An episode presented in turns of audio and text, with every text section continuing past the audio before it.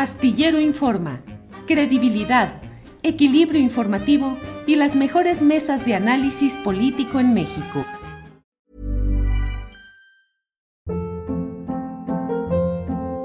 Hold up. What was that? Boring. No flavor. That was as bad as those leftovers you ate all week. Kiki Palmer here, and it's time to say hello to something fresh and guilt-free. Hello Fresh. Jazz up dinner with pecan-crusted chicken or garlic butter shrimp scampi. Now that's music to my mouth. Hello Fresh. Let's get this dinner party started. Discover all the delicious possibilities at hellofresh.com.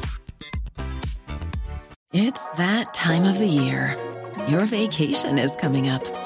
You can already hear the beach waves, feel the warm breeze, relax, and think about work. You really, really want it all to work out while you're away. Monday.com gives you and the team that peace of mind. When all work is on one platform and everyone's in sync, things just flow wherever you are. Tap the banner to go to Monday.com.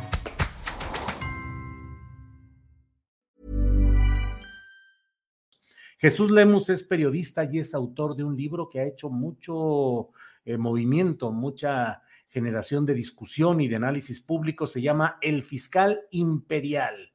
Jesús Lemus es periodista independiente con 33 años de trayectoria y él se ha enfocado en su trabajo en los temas de seguridad nacional, narcotráfico, derechos humanos, desplazamientos sociales y la corrupción oficial. Es autor de nueve libros, entre los que destaca El licenciado, García Luna, Calderón y el Narco, publicado también por Harper Collins México. Doy la bienvenida y saludo al periodista Jesús Lemus. Jesús, buenas tardes.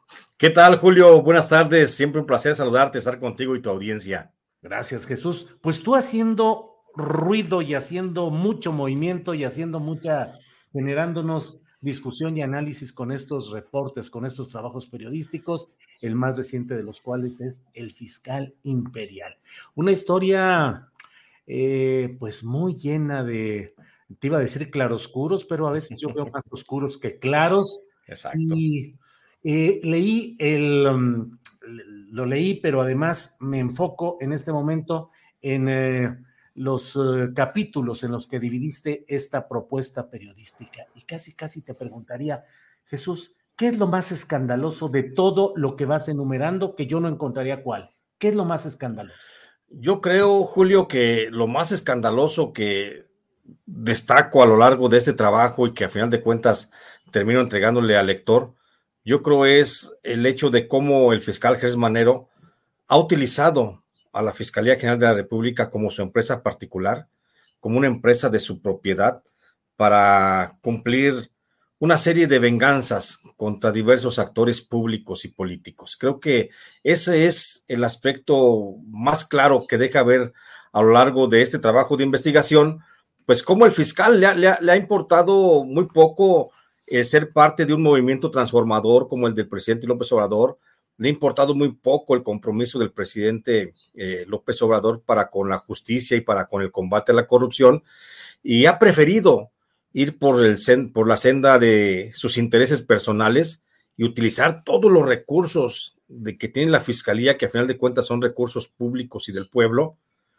para aplicarlos, te digo, en sus venganzas, en sus venganzas personales. A lo largo de este trabajo, yo conjunto por lo menos una muestra de 20 temas, 20 asuntos icónicos que revelan únicamente ese sentido del fiscal, que es vengativo, rencoroso y que utiliza el poder y que nadie puede este, cuestionar su poder. Ajá. Eh, Jesús, yo esta pregunta me la hago y ahora la extiendo hacia ti, sobre todo por todo este tiempo que dedicaste en la elaboración, el acopio de material para tu libro. ¿Por qué lo nombró López Obrador como su propuesta primero para Procurador General de la República, ya en el tramo en el cual de manera automática sería el primer fiscal general de la República. Los antecedentes estaban a la vista, desde la Operación Cóndor, desde su paso por diversos cargos públicos. ¿Por qué lo nombraron fiscal general de la República?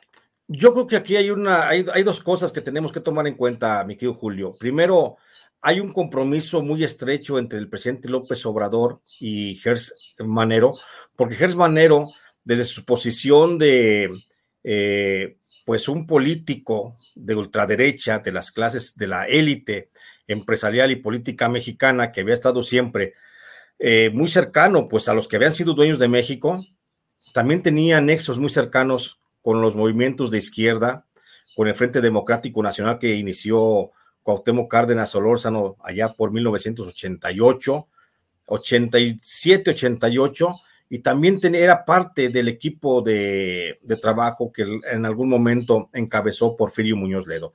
Creo que ese es el antecedente más inmediato en el que el presidente López Obrador busca entre sus cercanos quien pueda ayudarle a la Procuración de Justicia y encuentra a Gers Manero y termina decantándose por él, porque además Gers Manero es un representante dentro de, de este gobierno transformador, es un representante de esas clases sociales, de la, de la élite, uh, que a final de cuentas, que aunque se va contra ella, no se quiere golpear totalmente a ese sector importante de México, la clase privilegiada, y es un digno representante de esa comunidad. Por eso creo que es la decisión de López Obrador de asumir al fiscal Gerson Manero, además de que también no podemos dejar de lado que es un hombre que conoce a la perfección justamente el tema de la seguridad pública. Ah, recordemos que fue secretario de Seguridad Pública con el ingeniero Cuauhtémoc Cárdenas en la Ciudad de México, fue secretario de Seguridad Pública con el gobierno de Vicente Fox a nivel federal y pues ha estado siempre en esos menesteres, tiene un gran conocimiento técnico de la, de la, aplicación de la Procuración de Justicia, de la aplicación del derecho. Entonces creo que es el hombre que llenó muy claramente sus expectativas y además de que había una simpatía y una simpatía personal muy grande hacia él. ¿Fue un error de López Obrador el impulsarlo para fiscal? No creo que haya sido error. El presidente López Obrador siempre supo quién es este el fiscal Gers Manero. Más bien pienso que es un exceso de ambición del propio fiscal el no estar cumpliendo con las expectativas del presidente. El fiscal va por su camino. Se sabe un hombre seguro, se sabe un hombre que va a trascender a este sexenio. De hecho, es el único, Julio, es el único funcionario de la actual cuarta transformación que tiene garantizado su paso transeccional es el único que va a estar en el próximo gobierno. Todavía no sabemos ni quién va a ser el presidente de la próxima, eh, de la próxima administración. Y este ya es el seguro funcionario federal. Por lo tanto, es incluso un hombre que se puede convertir en un momento determinado en el gran elector, que puede influir demasiado, forma muy considerable, sobre quién podría ser el candidato de Morena. Escándalos, evidencias de este uso faccioso del poder de la Fiscalía General de la República para fines personales, muy criticado y sin embargo ahí sigue. Pareciera que efectivamente Jesús eh, continuará, trascenderá, será el, único funcionario transeccional. ¿Crees que finalmente los escándalos no harán mella y que seguirá en su cargo? Yo considero que veo una muy, muy, muy remota posibilidad que el presidente lo pueda remover. Sería negarse a sí mismo toda esta defensa que ha mantenido en los últimos, en los últimos meses, diciendo que es el procurador un hombre honesto, que es un hombre, que es un hombre bueno, que no es capaz de crear delitos, de inventar delitos, y sería como el presidente eh, mentirse a sí mismo. Entonces creo que el presidente va a llegar hasta el final de su sexenio con este fiscal. No creo que lo cambie. Veo un escenario muy remoto en el que pudiera entrar la, la suplencia de este fiscal y sería solamente si Gers Manero entrara en conflicto con otro gran amigo del presidente López Obrador, que es Adán Augusto, el secretario de Gobernación. Solamente en ese conflicto creo que el presidente López Obrador sí podría decantarse por Adán Augusto, pero mientras va a seguir dándole todo su respaldo al fiscal Gers Manero y no, no va a haber, mi querido Julio, creo que no hay cambio de fiscal en lo que resta de este sexenio. En ese camino hay dos cruces políticas decaídos que son Julio Scherer, que era consejero jurídico de la Presidencia de la República, y Santiago Nieto Castillo, después de aquella boda en Guatemala que tú relatas muy bien, como otras cosas en tu libro.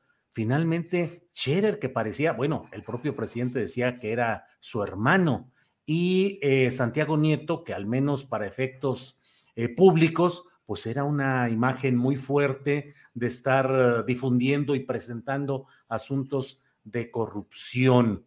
Eh, ¿Por qué preferir? ¿Y qué pasa con Cherer y con Santiago Nieto Castillo? ¿Caídos y adiós? Sí, simplemente el presidente de la República tiene amistades prioritarias y creo que una de esas amistades prioritarias es la de el fiscal Gers Manero. Por eso vimos, cuando vimos que estaba entre el presidente, entre elegirse la amistad de Gers o la de Santiago Nieto, prefirió a Gers. Hey, it's Ryan Reynolds and I'm here with Keith, co-star of my upcoming film If, only in theaters May 17th. Do you want to tell people the big news? All right, I'll do it. Sign up now and you'll get unlimited for $15 a month in six months of Paramount Plus Essential Plan on us. Mintmobile.com slash switch. Upfront payment of $45 equivalent to $15 per month. Unlimited over 40 gigabytes per month. Face lower speeds. Videos at 480p. Active Mint customers by 531.24 get six months of Paramount Plus Essential Plan. Auto renews after six months. Offer ends May 31st, 2024. Separate Paramount Plus registration required. Terms and conditions apply if rated PG. Hold up. What was that? Boring. No flavor. That was as bad as those leftovers you ate all week. Kiki Palmer here, and it's time to say hello to something fresh and guilt-free. Hello Fresh. Jazz up dinner with pecan-crusted chicken or garlic butter shrimp scampi. Now that's music to my mouth. Hello Fresh. Let's get this dinner party started. Discover all the delicious possibilities at hellofresh.com. Cuando estuvo incluso entre elegir entre su hermano Julio Scherer, como él lo calificó, o el fiscal Gers Manero, prefirió a Gers. Pues te digo, solamente que llegue el momento en que tenga que decidir entre la amistad de su también otro hermano, el actual secretario de Gobernación, Adán Augusto, y, y, Gers Manero, ahí sí creo que el presidente podría ganarle mucho la amistad por Gers, por este, por Adán Augusto, y entonces sí olvidarse y dejar de lado a. ¿Qué pasa en el, en el otro ámbito con los otros, este, eh, con los que han quedado caídos a mitad de este, de esta trayectoria de la cuarta transformación? Pues nada, simplemente que eh, el propio, el propio Julio Scherer Ibarra, pues también tiene sus pecados. Eh, con justa razón el presidente de la República lo destituyó. No tanto fue solo la simpatía que tenía por Gers cuando llegó la disputa por el control de la fiscalía. Lo que pasa es que Julio, Julio Scherer también tiene por ahí sus, sus pecados, tiene sus... Eh, hay muchos, muchos testimonios que hablan de un Julio Scherer negociando al margen de la ley. Eh, la liberación de muchas, muchos internos. Ahí se mencionan incluso algún, algunos casos en este libro donde, la, donde desde la oficina de Julio Scherer llegaron propuestas de liberación de algunos internos que están recluidos en prisión a cambio de una compensación económica para gestionar ante la Fiscalía General de la República. Entonces, creo que en el caso de Julio Scherer no hay mucho que decir e incluso creo que hasta existe la posibilidad de que prosperen justamente las investigaciones de la carpeta de investigación que se han abierto en la Fiscalía General de la República. Con Santiago Nieto es muy distinto ahí la, la historia. Creo que Santiago Nieto no tiene mucha cola que le pisen. Eh, podría salir este, totalmente eh, sin ningún problema de las averiguaciones que todavía también tiene dentro de la Fiscalía General de la República, porque sin embargo en los dos casos el fiscal general siempre seguirá blandiendo como una amenaza cada vez que haya necesidad para tranquilizar a los grupos políticos del país.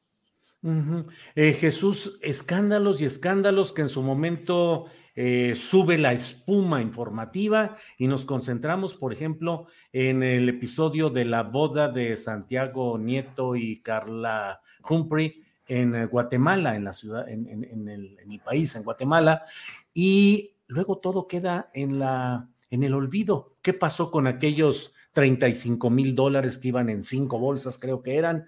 Eh, ¿Qué pasó con la eventual responsabilidad de quien era del director del Universal, Ruiz, eh, el señor Ili Ortiz? Eh, ¿Qué pasa con las acusaciones que el propio Julio Cherer Ibarra hizo duras, secas contra el propio fiscal. Pareciera que todos son polvos que se van secando y se los va llevando el viento, Jesús.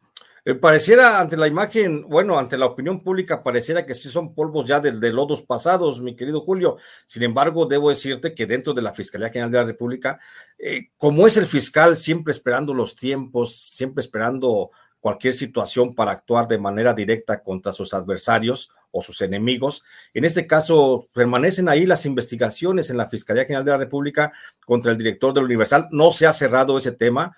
Hay investigaciones directamente de, entre la Fiscalía General de la República y la Fiscalía de Guatemala sobre los dineros que fueron, de, de, que fueron este, encontrados en una bolsa de la secretaria particular del director del periódico El Universal, y ahí está la investigación, solamente que como le gusta al fiscal Gers Manero, lo mantiene como a fuego lento para cuando se necesite sacarlo y seguramente, seguramente lo habrá de sacar en algún momento determinado. Igual sucede con el caso del este, titular, del ex titular de la UIF, eh, Santiago Nieto. También las investigaciones ahí están contenidas, están a la espera únicamente de que se agiten seguramente más las aguas y entonces el fiscal ir en definitiva contra estos personajes. El presidente de la República comentó en su conferencia mañanera de prensa, en una de ellas, que había recibido al ministro presidente de la Corte, pero también al fiscal general de la República, y dijo que eh, pues había a veces que em, empujar porque había cierta lentitud en algunos aspectos. Y luego surgió eh, por parte de la UIF este tema de las investigaciones a Enrique Peña Nieto. ¿Le ves sustancia a estas acusaciones contra Peña Nieto o puede ser solamente una llamarada circunstancial que no va más allá de ese ruido mediático? Es únicamente una, una cortina mediática, mi querido Julio. Es también la, la reacción del presidente para poner eh, pues a salvo también su, su, su credibilidad y su honorabilidad ante el pueblo de México, obligar a la Fiscalía General de la República, sobre todo ahora que hay estas voces, que siguen creciendo las voces del, de, la mal, de la mala operatividad o del poco funcionamiento de esa dependencia, pues para demostrarle a la gente que sí hay una fiscalía que está trabajando. Entonces, por ello es que le ha pedido al fiscal, pues que se agilice, que se desperece y que se ponga a trabajar en los asuntos medulares. No va a pasar nada. Por supuesto que el anuncio de, es más bien mediático, el anuncio de ir contra Enrique Peña Nieto, fue también para decir, no pasa nada, tengo una fiscalía que está trabajando y aquí está, y vamos en el caso icónico de Peña Nieto, de combate a la corrupción, no va a pasar nada. Por eso también se anuncia, querido Julio, el asunto del inicio de la, la reapertura de la, de la averiguación eh, del asesinato de Luis Donaldo Colosio, también para demostrar que hay una fiscalía eh, eficiente. También se le da mucho aire a la fiscalía con el anuncio de la carpeta de investigación contra eh, Alejandro Moreno Cárdenas. ¿Para qué? Pues para demostrarle a la gente y decir, no es cierto, sí tengo una fiscalía que está trabajando que está funcionando, pero que a final de cuentas, y al tiempo vamos, mi querido Julio, no va a pasar nada porque simplemente el fiscal Gers Manero tiene todo el tiempo del mundo a su favor, como te decía. Puede acabarse este sexenio sin mayor problema y no va a pasar nada. Igual no va a haber nunca un resultado de, la, de los 43 eh, normalistas desaparecidos allá en Iguala, que también es un tema pendiente y que, y que, es un compromiso del presidente López Obrador. Y ya llevamos tres años a la espera de, alguna, de algún resultado y no va a haber nada. Va a ser jugar con este cortina mediática y va a ser jugarle también un poco al olvido que tenemos tradicionalmente los mexicanos. No va a pasar nada, esa es mi, expectativa, mi querido Julio. Lamentablemente, siento que no va a pasar nada, todo va a quedar en el olvido, pero sirve en este momento para salir al paso de las acusaciones que cada vez son mayores, de esta inquietud social que hay en México, para que el fiscal general de la República pues deje su cargo. Comparto tu diagnóstico de que no, no hay indicios de que vaya a suceder nada y que todo puede quedar solo en esta efervescencia mediática eh, lo cual pues es deplorable y es eh, lamentable porque finalmente Jesús, el, combate a la corrupción pues estancado en los laberintos burocráticos, en los intereses grupales, en los tiempos políticos, pero no sé cuál sea tu opinión, pero me pareciera que el combate a la corrupción ahí queda estancado. Por supuesto que ahí queda estancado y ahí en este libro, en este trabajo periodístico, Julio, yo presento, le explico a la gente cuál es la operatividad de la Fiscalía General de la República. Mira, cuando estaba Enrique Peña Nieto, los fiscales que tuvo en sus primeros, en su primer año simplemente de gobierno de cada uno de los eh, procuradores que eran entonces, pues de cada 10 casos que conoció la Fiscalía General de la República, por lo menos cinco de ellos se llevaban a buen término con hasta presentarlos, judicializarlos y obtener sentencia por parte de un juez, cinco de cada diez. En, la administración del presidente eh, Felipe Calderón, de cada diez casos que conoció las, las los procuradores y procuradoras que tuvo, de cada diez casos, seis eran llevados hasta la judicialización y terminaban con sentencias en cualquier sentido. Pero en el caso de lo que va del presidente López Obrador, de cada 10 casos, la Fiscalía General de la República solamente ha podido llevar a judicialización dos, dos casos de cada 10. Es una operatividad muy deficiente, muy baja, que por supuesto pone en riesgo no solamente el aparato de la propia Fiscalía, sino que pone en riesgo la Procuraduría, perdón, la pone en riesgo la credibilidad del gobierno federal de la Cuarta Transformación en una fiscalía que procura la justicia de manera imparcial. Jesús, pues eh, te agradezco mucho esta posibilidad de hablar sobre eh, tu más reciente libro, El Fiscal Imperial, pero al mismo tiempo, pues dar un repaso a todo lo que ahí hay. Eh, es de Harper Collins México, ya está distribuido en librerías. El autor es Jesús Lemus, periodista con una amplia experiencia y con una redacción muy precisa y muy concreta. Jesús, invitas a la gente a leerlo. ¿Por qué razón? Claro, Julio, te agradezco mucho esta posibilidad de poder platicar de este mi más reciente trabajo. Invito a la gente a que lean porque considero que es una lectura fundamental para poder entender el contexto en el que hoy están surgiendo una serie de escándalos, siguen surgiendo una serie de escándalos respecto a la operatividad del fiscal. Y sobre todo por una cosa, Julio, que creo es, es bien importante, porque creo que también desde el periodismo crítico se puede contribuir a este proceso de la cuarta transformación y porque yo quiero la cuarta transformación, no quiero que se descarrile.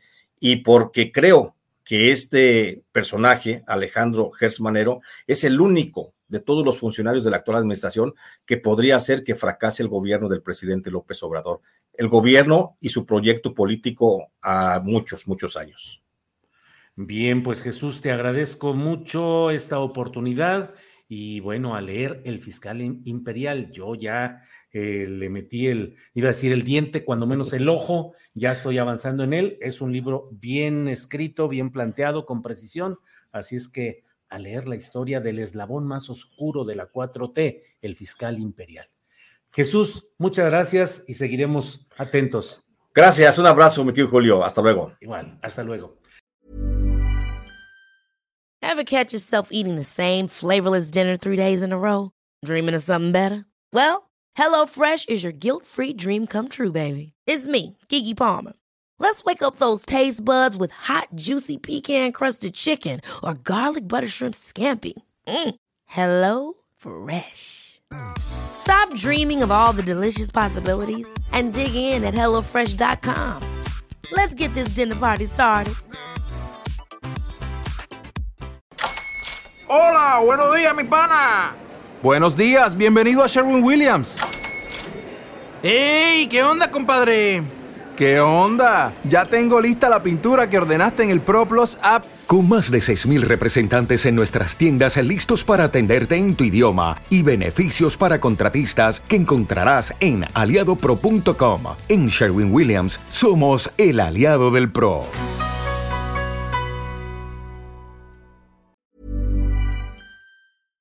Para que te enteres del próximo noticiero, suscríbete y dale follow en Apple Spotify, Amazon Music, Google o donde sea que escuches podcast.